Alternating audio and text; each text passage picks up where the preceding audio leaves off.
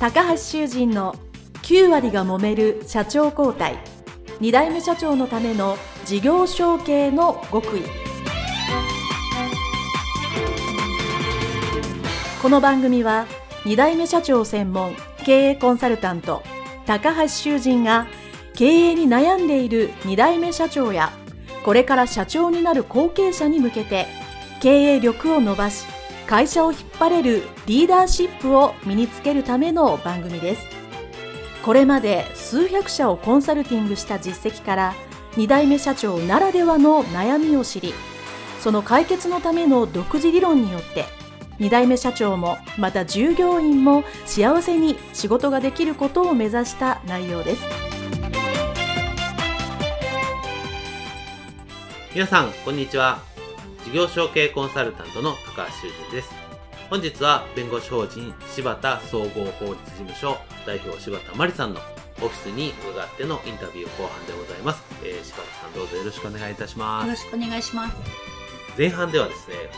ものすごく弁護士になるまでに勉強されたご苦労の時代があったり、その後ね、お父様のこちらの柴田総合法律事務所に入ってから、ホワイトカラーの事務所に入ったらそういうことあるな、ということをですね、お話しいただいて、とはいえそこからお客様もね、顧問先も増やされてということで順調にいっていたというところまでお話をお聞きしましたけども、まあ、そこでまたちょっと事件があってというところから後半はお聞きしたいと思いますのでよろしくお願いいたします。よろしくお願いします。ではですね、まあ、前編の最後でじゃあもう一人、4人目ですね。はい。雇おうと思って、年が明けてというところで、そこでマリさん自身がご病気というか、はい、なったと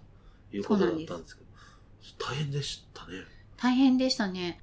多分、私、その4人目が入るというか、その脳梗塞で倒れるまで、はい、今思うとですね、めっちゃ緊張してたんだと思うんですよね。多分、まあいろんな人からストレスじゃないっていうことは言われましたけど、多分まあ本当にストレスはあったんだろうなって、別にその時感じてなかったんですけど、ただ、あの、脳梗塞になった前日はですね、はい、あの、公演が入ってて、はい、1月8日かな？あの、新春記念公演みたいなのがある会社から依頼されてあって、はい、年末ギリギリまで仕事が忙しかったんで、年明けから準備していて、年明けもいろんな仕事が入ってて、すごい準備がギリギリで、ほとんど寝ないまま公演やって、すごいね、もうほんとヘロヘロだったんですよ。はい、ヘロヘロで公演が終わって、もう、もうとりあえず、とりあえず寝るみたいな感じで、うちに帰ってきて、寝るときにですね、キッチンの前通り過ぎて、あ、水飲みたいって思ったんですけど、うん、その戻る体力がなくて、うん、そのままベッドに、もう寝るって言って寝たら、5時前か。すっごい頭痛で、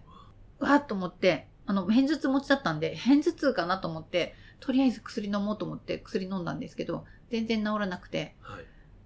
痛みがどんどんひどくなって、もう座ってられないというか、ベッドにも寝ていられないみたいな。床に倒れ込んだら、犬がなんかこう、遊んでもらえるかみたいな、ペロペロで、いや、そんな余裕のため、ちょっと、みたいな。で、多分痛みで意識を失っちゃったんですよ。それで、ただあの旦那が救急車呼ぶなっていうふうに言う声を聞こえて、うん、あ、そうなんだみたいな。多分床でこう伸びたまま、それを聞いて、うんうん。まあね、その痛みで気を失うぐらいですから、うん、それやっぱり救急車呼びますね。そう。うん、次の日の多分午後ぐらいにかな、意識が戻って、あの、小脳っていうね、ところをやられて脳梗塞で、運動神経を使うところらしいんですよ。で、あと一緒にくも膜下も同時にやっていて、そうすると、脳梗塞とくも膜下って同時にやると治療できないらしいんですよ。はい、で、くも膜下は血が流れちゃう病気だから血を止めるっていう治療をしたい。で、はい、脳梗塞は固まるっていう病気だから血を溶かしたいっていう。で、ねはい、両方やると治療が相反するので、うんうん、治療できません。対処療法っていう痛みを取るっていうことだけは、うん、あの、やりますみたいな感じで、で、気がついた時にですね、首から下が全く動かない。寝返り打てないんですよ。あれ首から下動かないって思った時に、あ、生きてるって思ったんですよ。うんうん、で、生きてるっていうのと、そうやって認識できるっていうことは、頭大丈夫っていうことなんですよね。脳梗塞とかの場所によっては、思考がとかいう場合もあるじゃないですか。でも思考はちゃんと大丈夫なんだなと思って、うん、そしたら、戻せるところまで戻して、弁護士だったら頭さえ大丈夫だったら仕事はできると思って、じゃあもう、戻せるところまで戻すことに専念しようと。というふうに思って、リハビリめっちゃ頑張りました。でそこから4ヶ月そうですね。リハビリを。リハビリ病院に移転して、リハビリを続けて、で、4ヶ月経ったら退院して、今度は民間のリハビリ施設に週2回ぐらい通って、リハビリを続けました。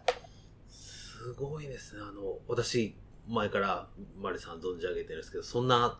ご病気を体験されるとか全く見えないですよ。リスナーの皆さんはね、あの姿が見えないと思うんですけど、普通に歩いてらっしゃいますし、普通にお仕事もされてますし、うん、えー、普通にお食事も、はい、えー、アルコールも飲まれるということで、全くそんなことは感じなかったんですけど、じゃあ相当リハビリを頑張られたっていう。頑張りました。最初はやっぱりちゃんと歩けなかったんですよ。うん、立つのにもすごい苦労したし、立つまで2ヶ月ぐらいかかって、物に捕まりながら歩けるようになったっていうのが、リハビリ病院に移った状態なんですね。で、そこから、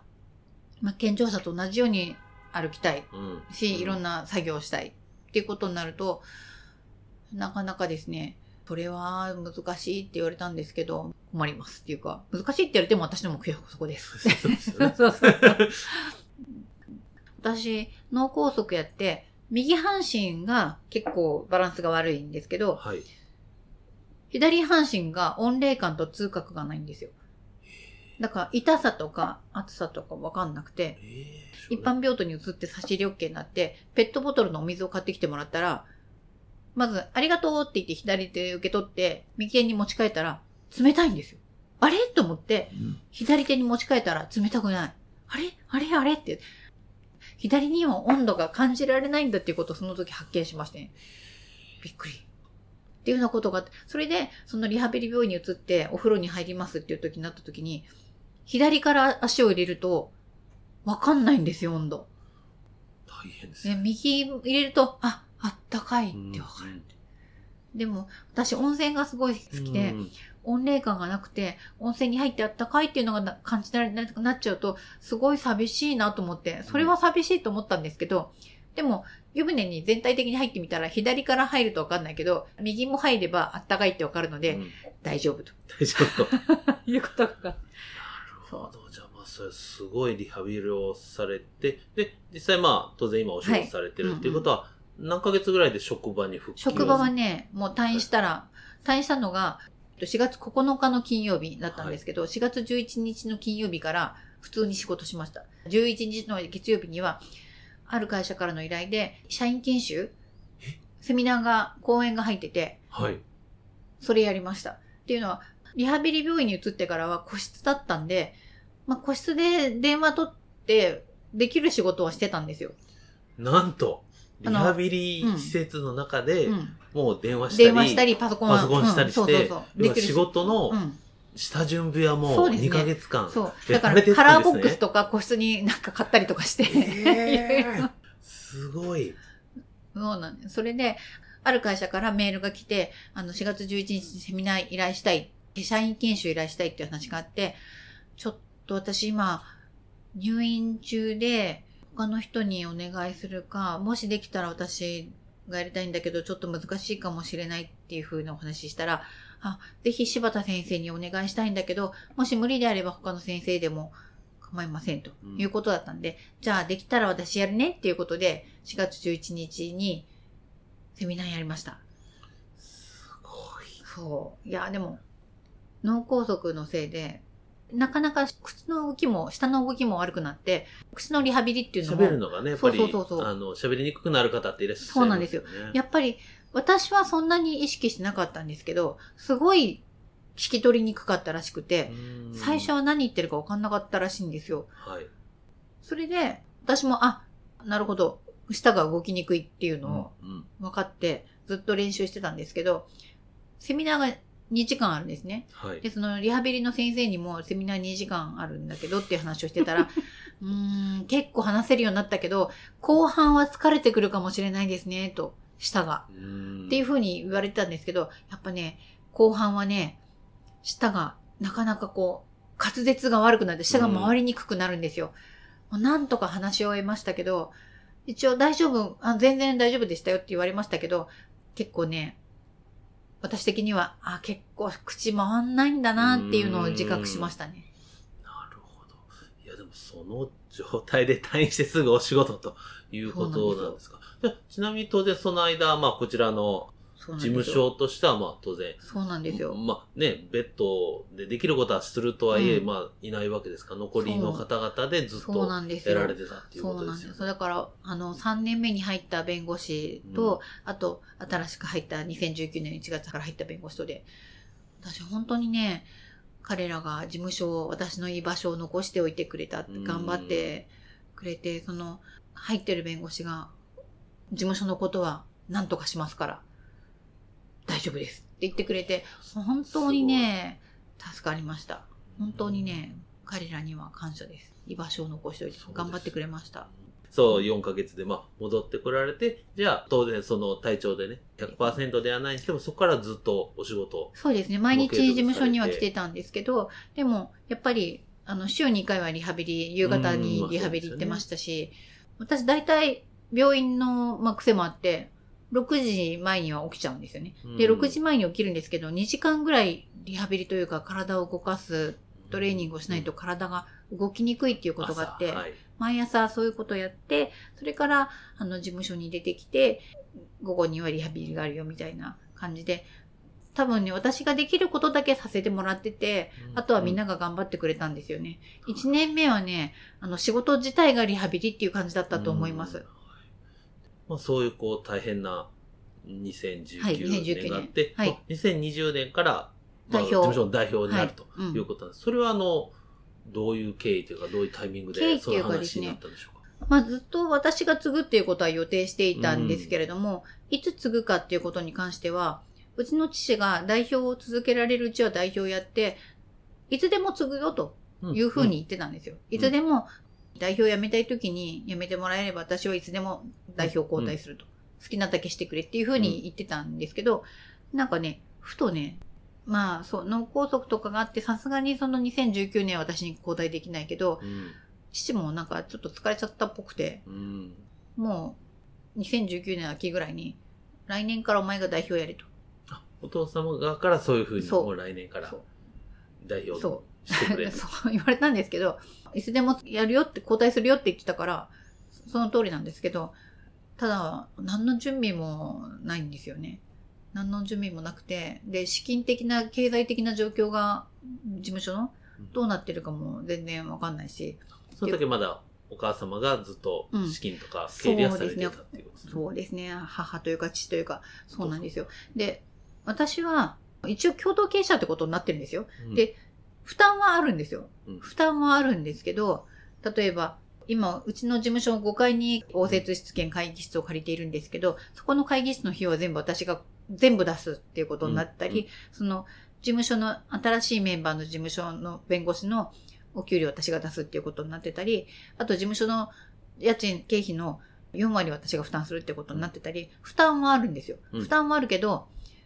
計算は知らされないというか、あなるほど。はい。ということで、一体事務所にどのぐらいの売り上げがあるのか？の売り上げとかそういうところから全部お父様がやられてたっていうことそうなんです。だから売り上げがいくらあって、経費がいくらかかってるか知らない状況で、うん来年からお前がやれって言われて、あ、そうですか、みたいそうですけど。な。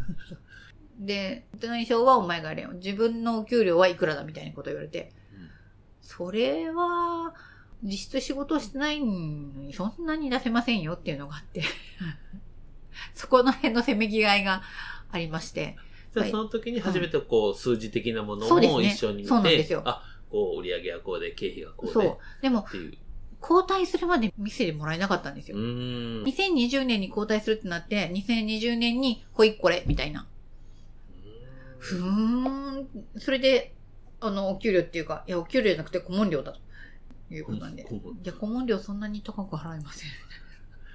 なるほど。まあそういうこう、体調を崩した中で、うんまあ復帰した中で、うんまあ交代しながら、まあ当然そうなると、ね、うんお仕事も、日常的なお客様を増やしたりするお仕事の加えて、そういううん資金的な、をしなきゃいけないとそうですねいうこ。とで、大変忙しく大変忙しなられくましたね。なりましたね。でやっぱり、私、事務所の弁護士のお給料は、もっと上げられるんじゃないかって思っていて、うん。私は、事務所の弁護士としては、個人受任事件は OK だから、うん。好きに働いていいんだけど、うん。弁護士として収入は1000万ぐらい欲しいよねって思ったんですよ。うんだから、個人受任事件は自由にしていいけど、事務所から出すお給料は800万は欲しいよねと。うんうんうん。でも800万になってないんですよ、うちの事務所。うん私が継いだ当時はね。はい。なってなくて、っていうか私が仮に他の事務所に働くとしたら、自分の収入として1000万以上なかったら嫌だなって思ったんですよ。うん。そしたら誰でもね、そういう理想はありますね。そしたら事務所の弁護士だって、弁護士として働くには、うん。ちゃんと意義のある仕事、いい仕事してるんだから、800万は事務所のお給料として出したいっうん。ていうふうに思って、はい。それができてなかったので、それをまずしたいっていうのを目標にしましたね。で、そうすると、経費がこんぐらいかかってて、収入が売上こんぐらいで、事務所の経費がこんぐらいだと、もうちょっといけるんじゃないかとか、うん。ただ、出費がどのぐらいあるかっていうのは、1年目は結構わかんない。うん。のでそうすね、1年目はちょっと事務所の弁護士に800万円払えないんだけど、うんでも事務所の弁護士に3年目は800万払って、5年目は1000万払いたいっていうのを目標にしたんですよ。ランクアップというか、レベルアップで。で、5年目で1000万払ったら、あとは個人受任事件で稼げばよくて、事務所の義務を果たしたかな。ただ、それ以上払えるのであれば、余裕があればもちろんボーナスとかで払うんだけど、うん事務所としては、3年目800万、5年目1000万を目指そうと。うん。で、そういう事務所にして、事務所の仕事としてのやりがいっていうのと、事務所の所属している弁護士やスタッフの経済的幸せっていうのも、ちゃんとある事務所じゃないと嫌だなっていうか、うん。事務所として意義ある仕事もしたいし、でも所属してる弁護士の幸せというか、みんなのスタッフの幸せうん。を叶える事務所でやりたいなと思って、そこを目指してやっています。はい。ということで、柴田真理所長のインタビューですね。後編その1ということで、ここまでにしたいと思います。急病で倒れられたという壮絶なドラマのような始まりからですね、そこからもう本当にリハビリ大変な中回復されて、で、所長というかね、事務所を引き継がれてという、もう本当激動の何年間のお話をしていただきました。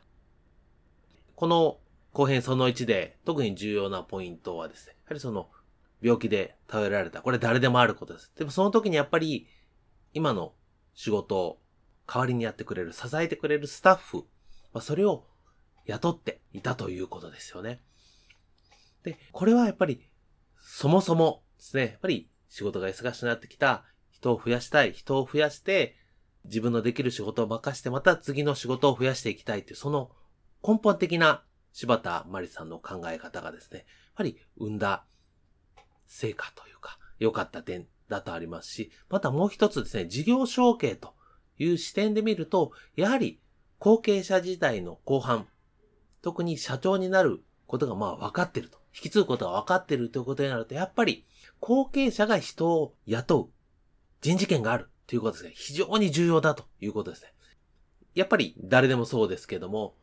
自分を雇ってくれた人に対してですね、やっぱり感謝しますし、その人に貢献、恩返ししようと思うわけなので、それが今回の場合は柴田真理さんですね、その後継者時代の、が雇ってくれたと。じゃあ、その人のために頑張ろうということで、残っていただいた、まあ、弁護士のお二人の方ですね、非常に頑張られたと思うんですね、その3ヶ月間ですね。なので、やっぱりその事業承継という視点でこのプログラムの中で皆さんがぜひ知っていただきたいというのは、やはり人を雇うっていうことをですね、後継者時代にぜひ携わっていただきたいですね。今全然携わってない方もいらっしゃると思うので、まずは最初は、アルバイトさんとかパートさんからでもいいんですけど、人を雇う、そしてその方をどうやって会社に馴染ませて、一人前戦力にするかっていうのがですね、非常に重要なんですね。これを知らずに社長に引き継ぐという方はですね、本当に大変な苦労されるので、まずは人を雇って、まずその雇う時の基準とか見る目とか、これも養わなきゃいけない。で、入っていただいた後、せっかく入ってもすぐ辞めちゃったら意味がないので、どうやって教育して、馴染まして、能力を上げていくか。それも経営者として大切な能力であり経験でありますからですね。ぜひその人を雇うことの大切さと大変さというのをですね、この回のポイントとして挙げたいと思います。それではですね、柴田総合法律事務所柴田真理所長のインタビュー後編その1、これで終了したいと思います。ありがとうございました。